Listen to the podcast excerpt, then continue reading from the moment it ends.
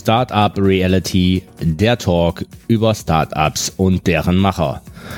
Wir interviewen Gründer aus verschiedenen Bereichen und liefern neben spannenden Inhalten viele Informationen und unterhaltsame Gründerstories. Mein Name ist Mario Ricke und ich führe euch als Gastgeber in regelmäßigen Episoden durch diesen Podcast.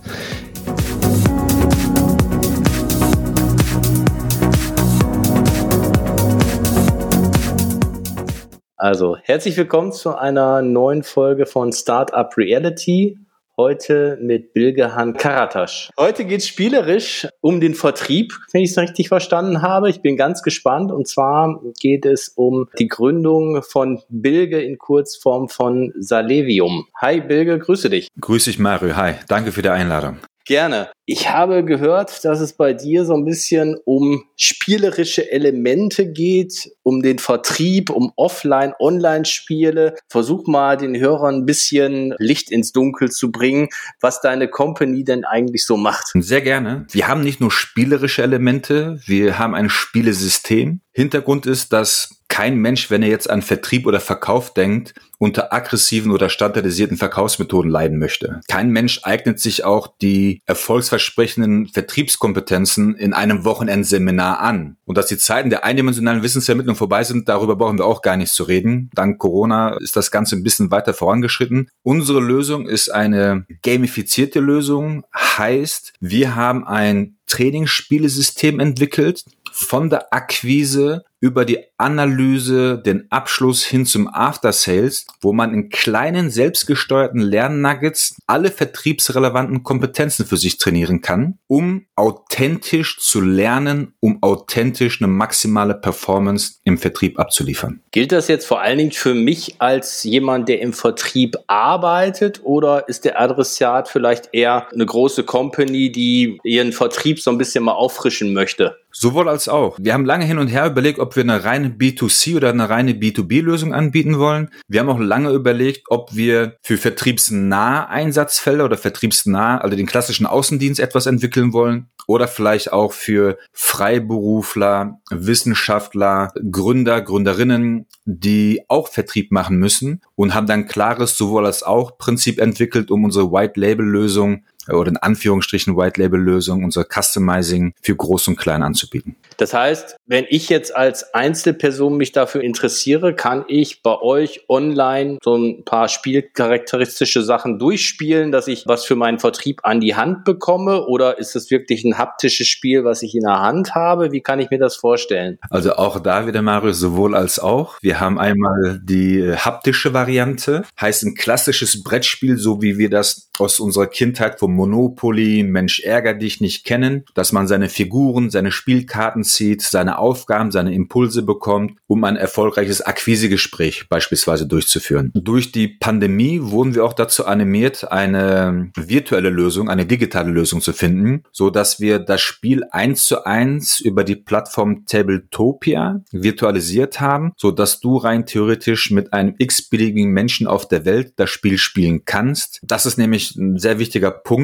Du kannst das Spiel nicht alleine spielen. Du brauchst schon mindestens einen Mitspieler dafür. Okay. Und es hat so ein bisschen Memory-Charakter, wenn ich das, glaube ich, richtig gesehen habe. Sind denn dann da so diese typischen Vertriebsphrasen drin? Weil ich habe ja auch mal im Vertrieb gearbeitet. Ich habe auch im Studium mal bei einer großen Bank das Callcenter geschult, wie die, die lecker die Termine für die Bankmitarbeiter vor Ort machen. Sind das so gedroschene Phrasen, die da auf den Kärtchen stehen oder wie ist das? Oh, ich hoffe nicht.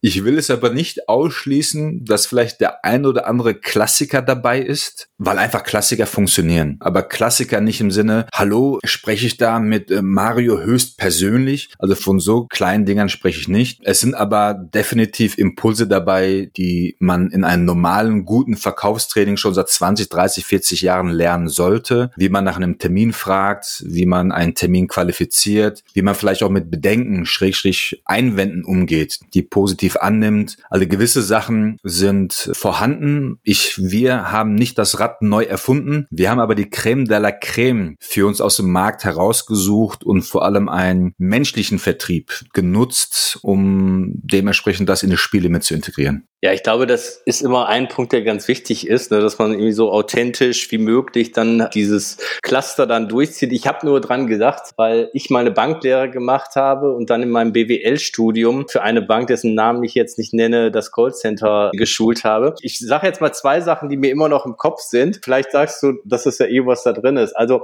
ich kann mich dran erinnern, dass die Einstiegsfrage war, können Sie sich vorstellen, dass der Staat Ihnen Geld schenkt? Da sagte der Kunde dann, ja, nein, vielleicht. Und in dem Leitfaden ging es eigentlich völlig gleich weiter, egal ob der ja, nein oder vielleicht gedacht hat. Und dann ging es natürlich um den Fonds des Monats oder um das VL-Sparen oder um irgendwelche anderen Sachen. Und dann war so der schneidige Satz war immer nur mal angenommen, Sie würden in einem persönlichen Gespräch feststellen, dass Sie dadurch Vorteile hätten. Und ich meine echte Vorteile. Wäre das für Sie ein Grund, einen Termin in der Filiale wahrzunehmen? Also dieses nun mal angenommen, es würde für Sie Vorteile haben. Das ist ja so eine Suggestivfrage. Das war eigentlich immer so der Aufbau, wo ich dann gesagt habe, ja, er hat funktioniert. Aber ich glaube, wenn man die Systematik mit einer eigenen Wortwahl kombinieren würde, dann würde nicht so robotermäßig rüberkommen. Vielleicht sollte ich vorher noch erwähnen, das Ziel ist es nicht, jemanden einen Leitfaden an die Hand zu geben, zu trainieren auf eine spielerische Art und Weise, so dass er irgendetwas auswendig lernt, sondern das Ziel ist, dass die kommunikativen Fähigkeiten, einen Dialog auf Augenhöhe zu führen, trainiert werden, dass die Fähigkeiten, aktive Fragen zu stellen und auch aktiv zuzuhören, trainiert werden. Und es wird trainiert, Produktmerkmale in Kundennutzen zu übersetzen, sprich die Kundensprache zu nutzen. Wenn ich als Beispiel mal ein Akquisegespräch dafür wählen soll, das Akquisegespräch haben wir in sechs modulare Sequenzen unterteilt, nämlich die Begrüßung, die Formulierung des Gesprächsanlasses,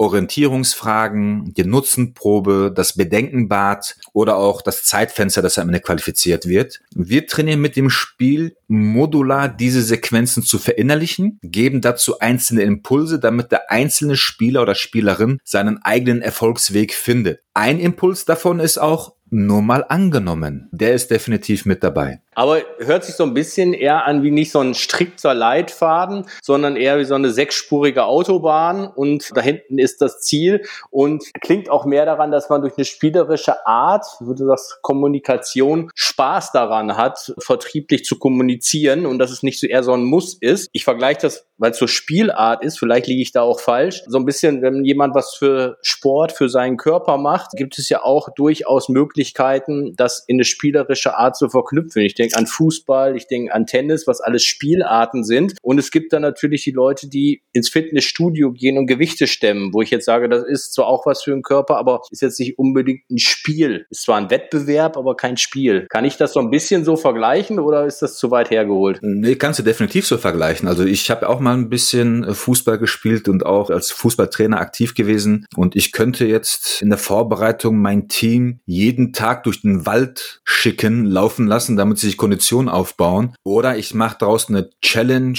eine Art Parcours, das ich aufbaue mit gewissen Aufgaben, dass die Jungs und Mädels laufen und ihre Kondition antrainieren und dabei Spaß haben. Sprich, bei unserem Spiel geht es auch vor allem darum, im Zusammenspiel Spaß zu haben und seine Fähigkeiten zu trainieren, ohne dass man es im ersten Moment bewusst merkt. Wichtig ist dabei halt noch zu sagen, dass wir vor allem die Philosophie verfolgen, dass wir nicht jemanden beibringen wollen, sein Gegenüber zu überreden oder zu überzeugen. Es geht tatsächlich darum, ehrlich die Kaufmotive meines Gegenübers zu aktivieren und herauszufinden, macht es tatsächlich Sinn, miteinander zu reden. Denn wenn du auch lange im Vertrieb warst, die schlimmsten Kunden waren die, auf die du keine Lust hattest und die auch keine Lust auf dich hatten und trotzdem gekauft haben und du die an der Backe hattest. Die will ich gar nicht haben und die brauchen wir auch nicht. Wir wollen ehrliche Kunden gewinnen, ehrliche Geschäftsbeziehungen aufbauen und das ist halt auch die Philosophie, die wir mit dem Spiel verfolgen. Ich habe damals mal gesagt, jeder kriegt die Kunden, die er verdient hat. hat man mir auch so beigebracht. Also im Endeffekt ist es vielleicht dann immer noch ein, ein Spiegel desjenigen, aber ob das so ist, weiß man nicht. Aber es ist ja durchaus so, dass innerhalb des Vertriebes es häufig so ist, wo du sagst, da gibt's den einen, ich komme mit dem irgendwie nicht weiter, nimm du den mal oder umgekehrt. Was mich aber noch interessieren würde, damit ich es noch besser verstehe mit dem B2C und B2B-Gedanken, ist denn eher der Vertrieb eines Unternehmens beim B2B dein Kunde oder dein potenzieller Kunde? Oder ist es ein Trainer, der mit seinen Kunden arbeitet, der auf eine andere Art und Weise dann jetzt versucht, Vertrieb dem Kunden nahezubringen? Sowohl als auch. Sowohl als auch, richtig, ja. brauche ich gar nicht zu sagen. Darüber habe ich mir auch viel oder wir uns viele Gedanken gemacht und äh, tatsächlich haben wir eine universelle Lösung gefunden, wie wir beides bedienen können. Primär ist es unser Wunsch, Inhouse-Lizenznehmer zu haben, Inhouse-Trainer zu haben, die wir dann zertifizieren, lizenzieren, um unsere Spiele im Team oder im Unternehmen einzusetzen. Es gibt aber auch natürlich Unternehmen, die keine Inhouse-Trainer haben, die vielleicht auch nicht die ausgebildeten, qualifizierten Führungskräfte haben, die vielleicht auch nicht die Zeit dafür haben und die dann bei uns anfragen und sagen, Mensch, könnt ihr nicht diese Trainings bei uns durchführen? Und aktuell führe ich die Trainings auch durch, bin aber auch gleichzeitig auf der Suche nach weiteren freiberuflichen Partnern, die mich dabei entlasten, wenn ich zum Beispiel Großaufträge bekomme, bekommen sollte, die ich selber gar nicht mehr bedienen kann, da auch meine zeitliche Ressource beschränkt ist. Jetzt fangen wir mal an. Ich habe gesehen, ihr habt ein Gründerstipendium bekommen im März 2021 vom DigiHub Haaren. Und bevor wir so in die Gründung kommen und noch ein bisschen mehr über deine Person erfahren, wollte ich dich fragen, wie ist es denn zu dem Namen gekommen? Also Sale ist mit drin. Ich habe da so viele verschiedene Varianten gehört. Also Salevium, so sprechen wir es aus und so wollen wir es auch, dass es gerne in Deutschland ausgesprochen wird. Salvium haben wir auch schon gehört. So könnte es vielleicht irgendwann mal international heißen. Schauen wir mal, ob wir es soweit schaffen. Also ich werde oft gefragt, woher kommt der Name? Und ich freue mich, weil wir uns tatsächlich viele Gedanken darüber gemacht haben, welchen Namen wir wählen. Es hat einen lateinischen Charakter. Ich hätte es fast gedacht. Definitiv. Also der erste Baustein Sale ist klar. Sale, Vertrieb, Sales, Verkauf, so wie wir das kennen. Das Vium ist vom Trivium oder Quadrivium abgeleitet. Das sind die sieben freien Künste, die in der Antike bis ins späte Mittelalter an den Universitäten gelehrt worden sind. Heißt, von Sokrates bis Goethe hin haben alle Menschen die sieben freien Künste als Basislehre gehabt. Und das Quadrivium war beispielsweise Arithmetie, Geometrie, Astronomie, Musik. Und das Trivium, da ging es um die Sprachkunst, da ging es um die Grammatik, Dialektik und Rhetorik. Und äh, Verkauf ist für uns auch eine Kunst, daher die Kunst des Verkaufens durch unsere spielerischen Ansätze Salevium. Okay, also Salevium. Und ich hatte gesehen, du hattest mir ja netterweise so einen One-Pager bei euch, Level 1, 2 und 3, hat auch immer was mit Sale zu tun. Das ist bestimmt dann auch was Lateinisches dahinter. Jein, da diesmal tatsächlich nicht. Also Salevin ist Level 1, das sind äh, die Einsteigermodelle. Salevitar ist Level 2 und der Saleviat ist quasi Level 3. Da habe ich mich so ein bisschen von der griechischen Antike oder auch von Science Fiction aller Star Trek anstecken lassen. Hab dann einfach geschaut, okay, wie, wie nennt man vielleicht einen Klingon oder einen Spartiaten? Und dementsprechend sind diese drei fiktiven Namen entstanden. Das Salevin, die Einsteiger sind. Der Salevitar ist schon der Fortgeschrittene und der Saleviat, ähnlich wie der Spartiat, ist der exzellente Vertriebler.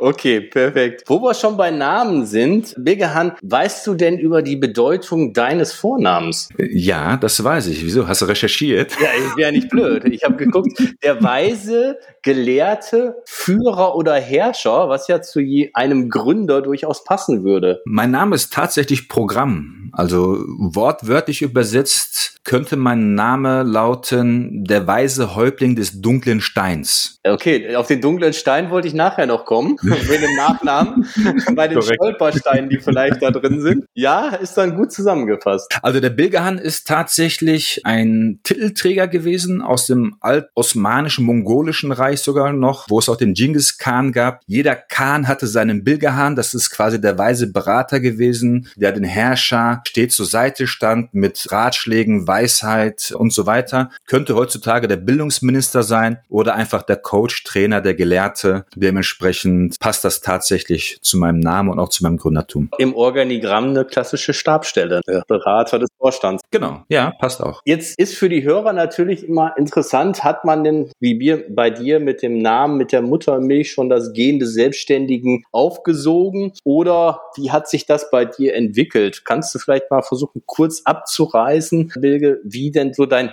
beruflicher Werdegang bis zur Gründung verlaufen ist. Ich denke nicht, dass du studiert hast und direkt gesagt hast, ich bin jetzt derjenige, der jetzt gründet und äh, erfinde den Vertrieb spielerisch neu. Nein, tatsächlich nicht. Also ich äh, hätte gerne, aber den Mut hatte ich damals noch nicht. Mein Vater ist immer selbstständig gewesen oder als freiberuflicher Architekt unterwegs gewesen. Daher kenne ich es ein wenig von zu Hause und habe die Vorteile gesehen und äh, fand den Gedanken immer toll, irgendwann mal selbstständig zu sein. Wobei ich hatte noch gar keine Ahnung, was ein Startup ist und was es heißt, als Gründer zu leben, muss ich ehrlich gestehen. Ich habe Wirtschaftswissenschaften studiert an der Uni in Dortmund, bin dann der Liebe hin nach Aachen gefolgt, habe meine Frau kennengelernt damals im Urlaub. Sie hat in den Niederlanden gelebt, dementsprechend bin ich nach Aachen gezogen, habe den erstbesten Job genommen, der mir nahezu vor die Füße gefallen ist. Das ist in der Finanzdienstleistungsbranche gewesen, werde da jetzt auch keine Namen nennen und ähm, habe dort den Vertrieb von der Pike auf gelernt, habe mich durch meine Fähigkeiten, durch mein Engagement zum Inhouse-Trainer weiterentwickelt und wollte das dann auch freiberuflich für mich nutzen und hatte dann zwei, drei Stationen auch als freiberuflicher Verkaufstrainer, bis ich dann auch als festangestellter Verkaufstrainer unter anderem ein Sales Trainee Programm entwickeln durfte. Und auf all diesen Wegen und Stationen habe ich immer wieder mal für mich selbst persönliche oder spielerische Elemente reingebracht. Und in der Tat wurde es oft auch zum Running Gag, weil die Leute wussten, Mensch, einmal im Monat hat Bilge sein Onboarding mit den neuen Mitarbeitern und die spielen immer am zweiten Tag um 10 Uhr, weil es wird laut und die Leute haben Spaß. Und auch Jahre danach von anderen Auftraggebern kam das Feedback, weil ich gerne mit den Leuten immer in Kontakt geblieben bin. Mensch, als wir das Spiel gespielt haben, das hat mir echt Spaß gemacht, das ist mir eine Erinnerung geblieben und das setze ich heute immer noch um. Und aus diesen Gedanken heraus dachte ich mir, es muss doch eine Möglichkeit geben, wie man daraus etwas ganzheitliches über den gesamten Vertriebsprozess hinweg entwickelt. Tatsächlich war es aber auch eher der Schmerz, weil ich gesehen habe, dass wir unheimlich viele junge Talente verbrannt haben und ich mich immer wieder gefragt habe, was kann ich besser machen? Storytelling, Interaktionen, Kreativitätstechniken, alles gut und schön mit einem Moderationskoffer an, alles gut und schön, aber das hat irgendwie nicht gereicht. Und aus diesen beiden Gedanken heraus ist dann die Idee entsprungen, beim Gründungswettbewerb hier in Aachen teilzunehmen, ohne dass ich jemals mit dieser Resonanz gerechnet hätte, denn wir sind unter den Top 3 gelandet. Im Endeffekt, wenn ich das so höre, ist es ja so, dass so das Highlight deiner Trainertätigkeit immer diese spielerischen Elemente waren. Und du gesagt hast, Mensch, wenn das so in den Köpfen bleibt, wenn die da so an Spaß haben, die ganzen Teilnehmer, die ganzen Leute aus dem Vertrieb, dann ist das doch ein motivierender Faktor, den ich über den gesamten Prozess abbilden möchte. Weil ich kenne das ja selber. Vertrieb, wenn man schon seit Jahren macht, im Endeffekt, das Rad wird nicht neu erfunden. Viele, die wahrscheinlich auch in Verkaufstraining sitzen, sagen, Mensch, ist jetzt zu 95 Prozent nichts Neues, sondern es geht immer darum, dass man motiviert wird, neue Dinge zu tun oder motiviert wird, den Hintern auf Deutsch gesagt wieder hochzubekommen. Und das ist, glaube ich, der größte Punkt, dass man sagt, wie motiviere ich die Leute? Absolut richtig. Also das erste ist, die Basis zu stärken, Trainingseffekte zu verlängern, Mitarbeiter zu motivieren und darüber hinaus aus seiner Komfortzone rauszukommen. Wir Menschen gehen ja gerne im Abkürzung Abkürzung. Wenn wir einen Weg gefunden haben, der funktioniert und im Vertrieb, habe ich das jahrelang beobachtet bei allen meinen Coaches. Wenn die den Weg gefunden haben, wie sie Geld verdienen und der funktioniert hat, haben sie immer versucht, es schneller und einfacher hinzubekommen, bis es nicht mehr geklappt hat. Und äh, auch da sind sehr viele dran gescheitert und nur wenige sind weitergekommen und haben dann wieder dieses Ruder rumreißen können. Dementsprechend geht es auch darum, die Basis immer wieder zu stärken, zu verinnerlichen und im zweiten Schritt seine Komfortzone einfach spielerisch zu vergrößern. Als Kinder haben wir so die Welt entdeckt. Ne? Also wir haben als Kinder sieben bis acht Stunden am Tag gespielt, um aus unserer Komfortzone Komfortzone rauszukommen. Ich habe jetzt momentan so viele Babys in, mein, in meinem privaten Umfeld, wo ich beobachte, was für eine Mühe und Leidenschaft sie versuchen zu krabbeln, zu laufen, zu reden, geometrische Figuren in die passenden äh, Schlitze reinzustecken und die geben nicht auf, weil es einfach Spaß macht. Die machen es halt mit spielerischen Sachen. Das steckt bei uns Erwachsenen ebenso noch in unserer DNA drin, seit Jahrtausenden von Menschen. Es gibt ja diesen Homo Ludens, der früher auch mit Pfeil und Bogen gelernt hat, umzugehen. Nur leider hat man heute die Philosophie Learning by Doing immer im Vordergrund. Jetzt stell dir mal vor, vor 30.000 Jahren hätte der Stammesälteste zu dann jungen Kriegern gesagt, weißt du was? Ah, ich brauche euch nicht trainieren, macht mal Learning by Doing. Guck mal, da vorne sind drei Säbelzahntiger. Lauf mal hin und sieh zu, dass du lernst. Mhm. Ich glaube, da hätten wir Menschen nicht lange überlebt. Nicht so gut sehr wahrscheinlich, aber dieses Abkürzen, das kenne ich auch. Ich kenne aus dem Vertrieb noch den Spruch, wenn du eine Präsentation hältst vom Kunden, dass jeder den Anspruch hat, die komplette Show zu hören von dir, weil er hört sie ja zum ersten Mal. Ich wusste ja schon die nächsten drei Sätze, die ich äh, sagen werde. Im Endeffekt war es dann aber so trotzdem zu sagen, ich spiele dieses ganze Band ab und mach nicht ein Summary, mach nicht ein Highlight, weil heute will ich mal eine halbe Stunde eher nach Hause. Absolut richtig. Also das habe ich auch für mich selber genauso erlebt, nicht nur als Vertriebler, sondern auch als Vertriebscoach. Denn auch da ist die Gefahr groß, irgendwann in so eine Routine abzudriften, dass man immer wieder dieselbe Geschichte erzählt, immer wieder dasselbe sagt und einfach keine Lust dazu hat und der Effekt dadurch verloren geht. Das ist halt die Herausforderung, sich selbst bei Laune zu halten. Und das ist auch der dritte Punkt bei unserem Spiel, mit kreativen Ansätzen, mit kreativen Impulsen, immer wieder Spaß dabei zu haben, sich selbst neu zu entdecken. Auch für Profis. Und das du ja wahrscheinlich auch, das lebenslange Lernen. Man muss einfach immer wieder mal am Ball bleiben. Und wir hoffen, dass wir mit unserem Spiel da unseren Anteil haben. Jetzt hattest du ja gesagt, du bist mit deiner Idee dann zu diesem Gründerwettbewerb gegangen und ihr habt dann den dritten Platz gemacht. Wie kann ich mir das denn dann vorstellen? Gibt es da einen kleinen Check, damit der Start zum Gründen ein bisschen einfacher fällt? Gibt es da irgendwelche Unterstützung noch? Das interessiert ja die Gründer vor allen Dingen. Absolut. Also ich kann nur sagen, wie das bei uns in Aachen war. Wir haben uns angemeldet mit meiner Frau gemeinsam. Wobei zuerst hat meine Frau gesagt, ja, ja, mach du mal. Der, der Bilge hat wieder so eine Idee, lass ihn mal machen. Die habe ich erst zur Halbzeit abholen können, als wir zwischenprämiert worden sind. Also ab dem Zeitpunkt, wo wir uns angemeldet haben, durften wir auf ein großes Beraternetzwerk zugreifen. Und in diesem Beraternetzwerk sind phänomenal hilfsbereite Menschen, Experten, die uns im Bereich Finanzen geholfen haben. Auch wenn ich ein Kaufmann bin, war das unheimlich wertvoll, die uns äh, als innovative Sparingspartner zur Verfügung standen. Steuerberater, Patentanwälte, Marketing-Experten, PR-Experten. Also für alles gab es Spezialisten. Für Vertrieb habe ich, für den klassischen Vertrieb habe ich nicht so viel entdeckt, aber das wäre jetzt für mich auch nicht so relevant gewesen. Dafür biete ich mich jetzt selber in den Wettbewerben als äh, Vertriebsexperte und als Mentor an und begleite das Programm jetzt auch noch weiter seit zwei Jahren. Als wir dann zwischenprämiert worden sind, gab es einen Gutschein für das Digital Hub, das Coworking Space, wo wir jetzt auch immer noch Mitglied sind. Und äh, für die ersten drei Gewinner gab es dann auch ein Preisgeld. Äh, ich glaube, der erste hat 10.000, der zweite 7,5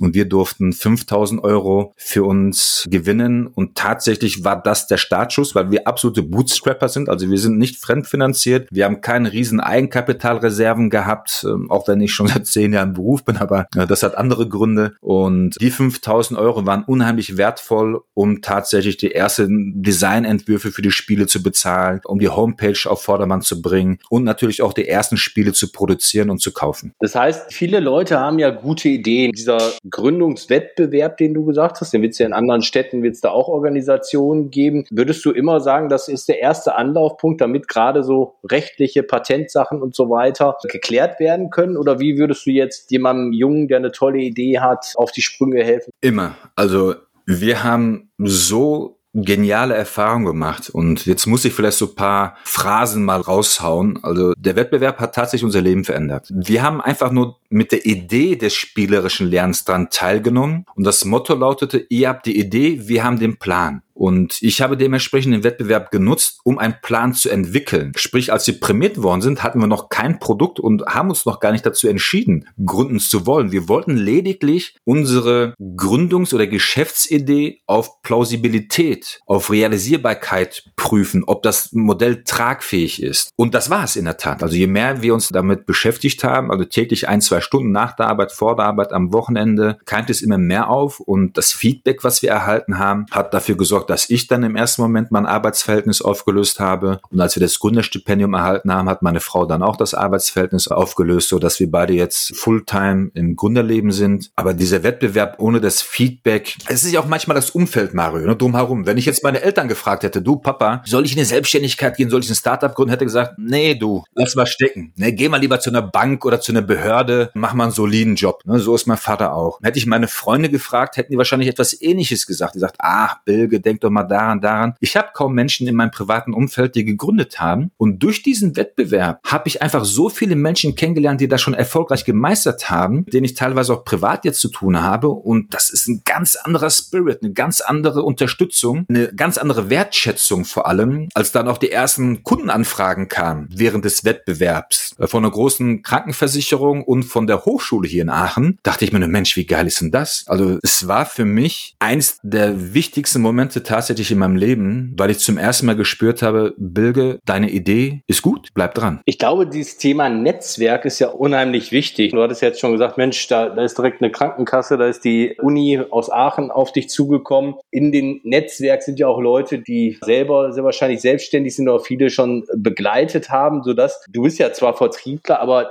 dass man über dieses Netzwerk schon an Kunden kommt. Weil du hast gesagt, ich setze voll drauf, meine Frau setzt auch voll drauf. Das ist natürlich auch erstmal ein Risiko. Ihr zieht euch beide aus dem Angestelltenverhältnis raus. Corona ist gerade so ein bisschen, ja, es gibt's noch, aber hat vielleicht auch noch mit eingespielt und sagen, Mensch, wir machen uns jetzt selbstständig. Klar hilft es dann, wenn ein, zwei Kunden jetzt dann da sind, aber ich glaube, so dein gesamtes Netzwerk, was du in den Jahren dir auch aufgebaut hast, ist dir wahrscheinlich auch ganz wichtig, um potenzielle Kunden dann wieder zu generieren in der Zukunft? Oder woraus schöpfst du da? Das ist auch vollkommen richtig. Ich habe das Glück und den Vorteil gegenüber Gründer, Gründerinnen aus dem Studium heraus, dass ich halt schon zehn Jahre Berufserfahrung hatte oder habe und oder mehr als zehn Jahre jetzt und dementsprechend ein Netzwerk aufbauen durfte, wo ich einfach anrufen kann und sagen kann, hör mal, ich habe mich da selbstständig gemacht oder ich habe eine Idee, ich möchte einfach mal gerne mit dir drüber reden und dein Feedback hören. Weil ich habe schon sehr früh schon bei der Prototypisierung unserer Spiele habe ich schon meine Vertriebsbrille angezogen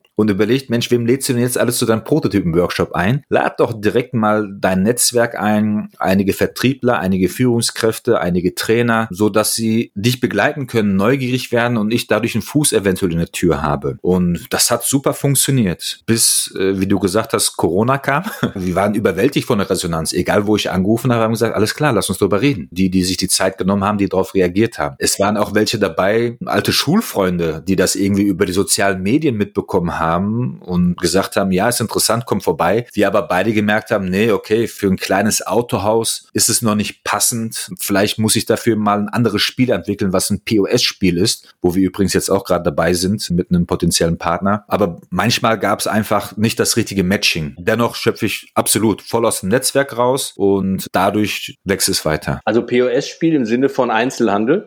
Ja, genau. Okay. Deutschland, das Land der Abkürzungen, da weiß man manchmal nicht, äh, was genau mit gemeint ist. Kommen wir doch jetzt mal zu den schwarzen Steinen, zu den Stolpersteinen, die ja auch ja. immer wichtig sind. War Corona der einzige Stolperstein oder gab es vielleicht noch den einen oder anderen Stolperstein, den du mitgenommen hast? Corona war jetzt der größte externe Stolperstein, glasklar. Wir haben die Zeit genutzt zu digitalisieren und in dieser Phase musste ich aber auch als Freiberufler aktiv werden. Das heißt, ich habe einfach als Verkaufstrainer mich engagiert oder als Vertriebsberater hin bis zu einem Lehrauftrag am Gründungszentrum der Fachhochschule, den ich morgen starte. Und das sind aber nicht die typischen, also ich glaube, Corona hat keiner auf dem Schirm gehabt. Ne? Auch bei einem Businessplan kenne ich keinen Menschen, der reingeschrieben hat, du, es könnte ja sein, dass eine weltweite Pandemie sich auftut und dementsprechend muss ich mich darauf vorbereiten. Hätte auch einen Alien-Angriff reinschreiben können, wäre ebenso unwahrscheinlich zu dem damaligen Zeitpunkt gewesen. Dennoch haben wir einige Stolpersteine für uns gehabt. Ich glaube, der größte Stolperstein ist immer der Glaube an sich selbst und in beiden Hinsichten, also dass man zu wenig an sich glaubt aber auch, dass man zu sehr an sich glaubt und nicht auf den Markt und auf den Kunden hört. Das, was für uns schwierig war in der digitalen Zeit, unter anderem war auch ein Co-Founder zu finden. Also ich habe einen Co-Founder gesucht, weil ich kein digitaler Experte bin, den wir leider nicht gefunden haben. Haben da echt viele, viele verschiedene Menschen gefragt, mit Experten gesprochen, äh, Ausschreibungen gemacht, aber es gab halt keinen, den wir dazu bewegen konnten, bei uns als digitale Spieleexperte anzufangen. Auch das Gründerstipendium war ein Stolperstein von uns. Den haben wir nämlich erst im vierten Anlauf bekommen, obwohl ich aus dem Vertrieb komme, obwohl ich Vertriebstrainer, Pitch-Trainer bin und vermeintlich überragend pitchen kann, habe ich die ersten drei Pitches verkackt, ne, auf gut Deutsch. Und ähm, habe mich immer gefragt, woran es liegt. Und letztendlich lag es tatsächlich daran, dass ich zu sehr an einer Idee festgehalten habe, die keinen großartigen Mehrwert für mein Gegenüber gebracht hat. Und daher sage ich, der Glaube Glaube an sich selbst ist immer gut, aber man muss genauso flexibel sein, sich anzupassen, sich zu verändern, weiterzuentwickeln und immer am Ball zu bleiben. Das schließt vielleicht ganz gut an die nächste Frage an, weil man hat ja häufig, wenn man über Selbstständigkeit hat, man eine Idee, eine Vision, vielleicht auch einen Dreijahresplan, Fünfjahresplan. Vielleicht denkt man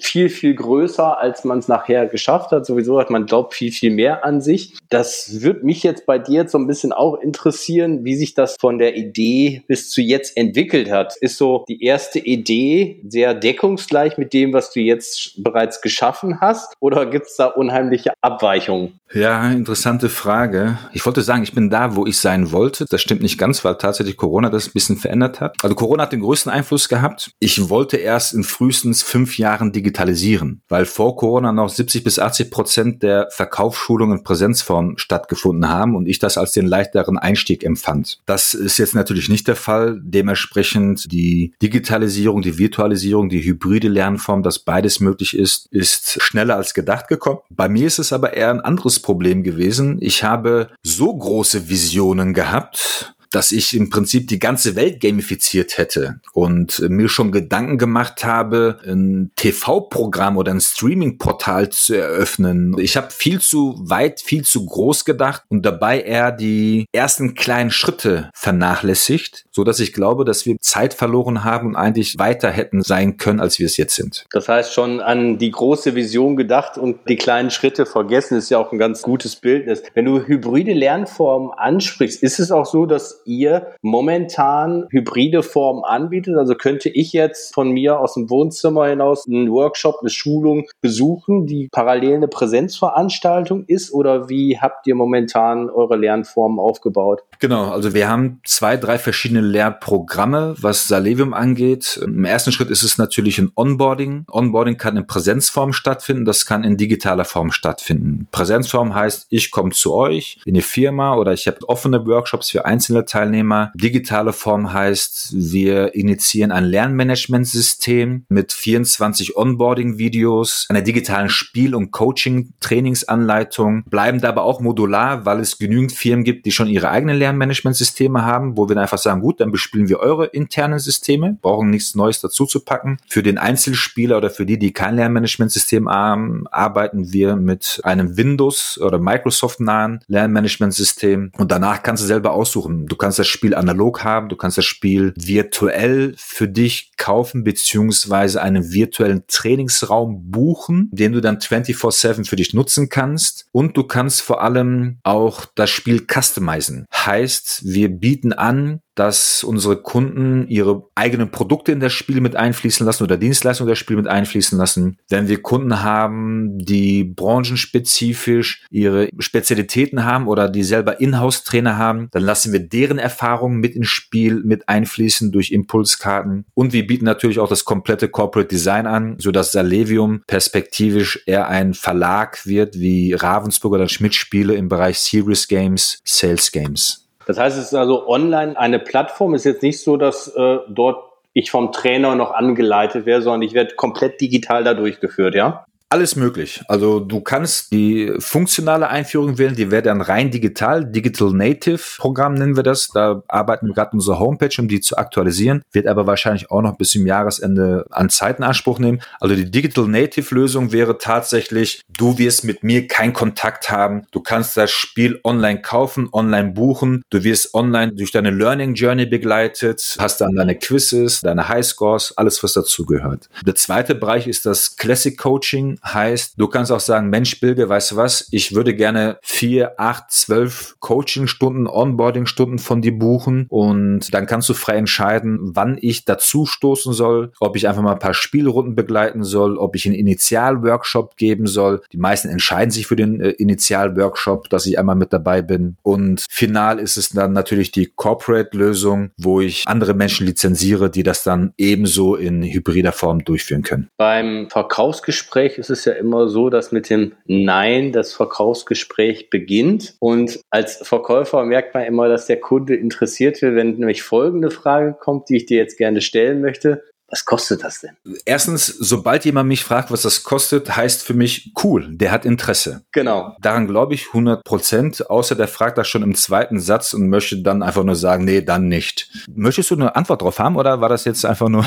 Wenn du eine Antwort geben kannst, sehr gerne. Das wird die Hörer sehr wahrscheinlich auch interessieren. Bei mir im digitalen Marketing ist es nur manchmal so, dass es so individualisiert ist, dass die Frage ungefähr den gleichen Charakter hat wie, was kostet ein Auto? Ja, verstehe. Das geht auch bei uns in die Richtung. Ich kann allerdings sagen, ein Einzelspiel ab 350 Euro, das Basisspiel. Wenn man dann die universellen Spiele haben möchte oder die individualisierten Spiele, kommt noch ein bisschen was drauf. Ein virtueller Trainingsraum beginnt auch bei 350 Euro Miete für drei Monate. Und das Ganze ist dann nach oben hin gestaffelt. Und dann sind wir wieder auch in der Preisstaffelung, wo wir dann sagen, okay, jetzt kommt es drauf an, möchtest du ein Onboarding haben? Also welche Formen eines Onboardings möchtest du haben? Möchtest du ein eigenes Lernmanagementsystem? Möchtest du bei uns mit einsteigen? Soll es eine Einführung geben? Soll es Coaching-Impulse geben? Möchtest du etwas an dem Spiel designen lassen? Wie viel möchtest du an dem Spiel designen lassen? Da sind halt natürlich nach oben keine Grenzen gegeben, vor allem auch nicht, was die Anzahl der Spiele dann angeht. Wenn ich jetzt als Hörer jemand bin, der fürs Training meines Vertriebes zuständig ist oder wenn ich mich selber ein bisschen weiterbilden würde, würde es mir was bringen zu sagen, ich bestelle jetzt ein Spiel für 350 Euro und ich komme da irgendwie alleine mit klar? Oder würdest du immer sagen, ist zwar nett, dass du das so interessant findest, aber im Endeffekt, wenn wir es professionell angehen, sollten wir miteinander sprechen, um einfach zu gucken, welche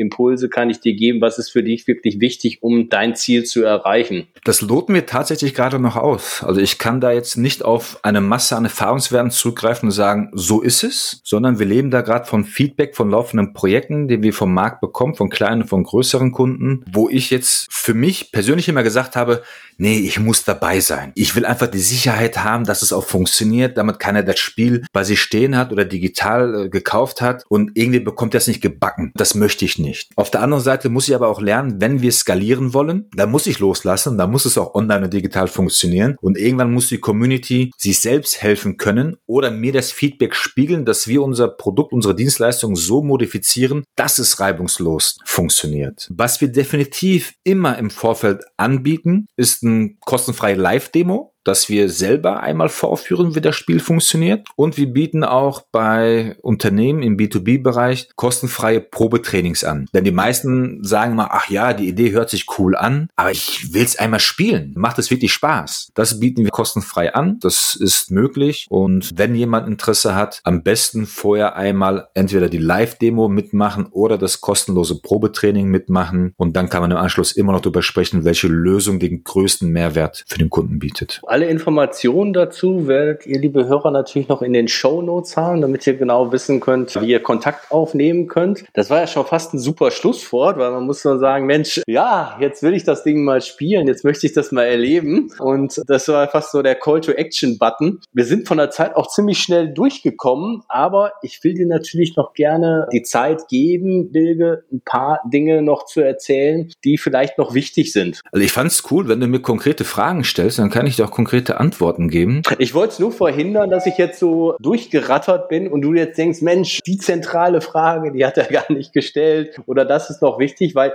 ich fand es jetzt super rund und deswegen, ja. das war wirklich fast schon wie so ein Verkaufsgespräch. Ne? Das war irgendwie gesagt, ja, Mensch, jetzt will ich wirklich mal wissen, was kostet das? Und Punkt B, wo du dann gesagt hast, Mensch, das kann man noch im Live sich mal anschauen. Da habe ich jetzt mich auf den Stuhl des Hörers gesetzt, der gesagt hat, Mensch, wie so eine Instagram-Ad, die ich irgendwo sehe, da klicke ich jetzt mal drauf und da trage ich mich jetzt mal ein. Das ist natürlich schön und jeder ist dazu herzlich eingeladen und kann auch äh, Bezug auf unsere Folge, auf dich nehmen. Das, was vielleicht noch wichtig ist, ist zu sagen, dass der Vertrieb generell hier in Deutschland oftmals gern in so eine Schmuddelecke gestellt wird und ich das zwar nachvollziehen kann, aber nicht unterstütze. Vertrieb oder Vertriebs affin zu sein, muss man in fast jedem Job. Ob ich irgendwo im Einzelhandel stehe, ob ich als Projektmanager unterwegs bin, ob ich als Handwerker mein Unternehmen aufbaue, ob ich als Wissenschaftler Projektakquise betreiben muss. Also jeder muss vertriebsrelevante Kompetenzen haben. Und ich finde, wir sollten wieder darin zurückgehen, dass wir den wahren Wert eines Vertrieblers erkennen, der darin liegt, dass der Vertriebler Menschen zusammenbringt, dass der Vertriebler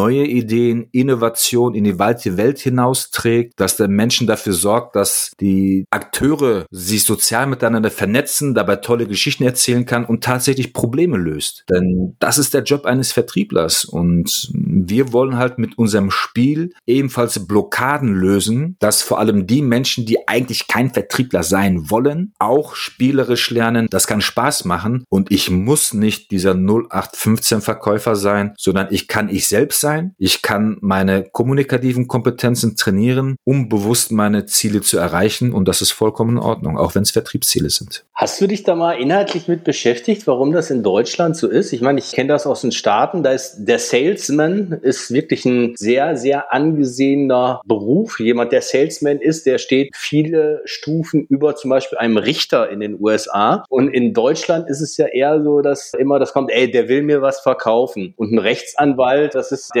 in dem Frack, der hoch angesehen ist. Und in anderen Ländern ist es komplett anders. Hängt es damit zusammen, dass ja so in den deutschen Köpfen ist, der Vertriebler ist derjenige, der äh, irgendwo bei der Oma auf der Couch sitzt und irgendwelche Bausparverträge verkauft? Oder der ist jemand, der irgendwas verkauft, was ich gar nicht brauche? Hast dich mal inhaltlich damit beschäftigt? Irgendwo muss es ja herkommen, dass unsere Kultur dieses Bild so hat und zum Beispiel die amerikanische überhaupt nicht, sondern das als einen total positiven Beruf ansieht. Also die deutsche Kultur ist ja weitaus älter als die äh, moderne amerikanische Kultur, wenn wir jetzt die Indianer mal beiseite lassen. Daher ist das ein bisschen tiefgründiger. Ich habe tatsächlich versucht herauszufinden, woran es liegt ähm, und konnte jetzt ein bisschen unter der Oberfläche kratzen. Und das, was ich für mich gemerkt habe, ist, dass irgendwann, als zum Beispiel die sieben freien Künste, die Rhetorik und Dialektik aufgehört haben, gelehrt zu werden, die von Politikern missbraucht worden sind, von Kaufmännern missbraucht worden sind, um natürlich ihre eigenen Interessen durchzusetzen. Das war aber total normal. Dementsprechend hat man die Leute nicht mehr aufgeklärt, wie man diese Kommunikationskunst nutzen kann, Rhetorik nutzen kann. Also Rhetorik war bis vor 10, 15 Jahren hier in Deutschland an fast keiner Schule oder Hochschule aktiv und in anderen Ländern steht es auf der Tagesordnung. Wenn ich allein zu unserem Nachbarn in den Niederlanden schaue, was die da an Rhetorikschulungen in der Schule erhalten oder im Studium wöchentlich regelmäßig, da können wir uns zwei, drei Scheiben davon abschneiden. Es ist halt normal. Und hier ist der erste Punkt, wie gesagt, wir kennen es nicht so gut und können uns dementsprechend nicht dagegen wehren. Wenn wir etwas nicht kennen, verteufeln wir es gerne. Der zweite Punkt, den ich für mich recherchiert habe, ist die Industrialisierung gewesen. Denn Deutschland war ein Handwerkerland oder generell Westeuropa war sehr handwerksorientiert und irgendwann durch die Wissenschaft, durch die Innovation wurden auf einmal zigtausende Handwerker arbeitslos. Und man konnte zum Beispiel viel mehr Ressourcen entwickeln, bauen und viel mehr Waren produzieren. Sprich, wir hatten auf der einen Seite unheimlich viele Waren, einen multiplikativen Effekt an Waren und wir hatten viel mehr Menschen, die arbeitslos waren. Also was hast du gemacht? Du hast die arbeitslosen Handwerker genommen und hast gesagt, verkauf die Ware. Werde Vorwerkvertreter. Zum Beispiel. Und woran keiner gedacht hat und was verschlafen worden ist, ist diese Menschen vernünftig auszubilden. Und dort, wo wir hier in Deutschland falsch abgebogen sind, war der Punkt, wo wir gesagt haben, wir investieren jetzt nicht in die Ausbildung von Vertrieblern, denn es gibt nahezu keine qualifizierte offizielle Ausbildung für einen Vertriebler. Du kannst ja alles werden. Aber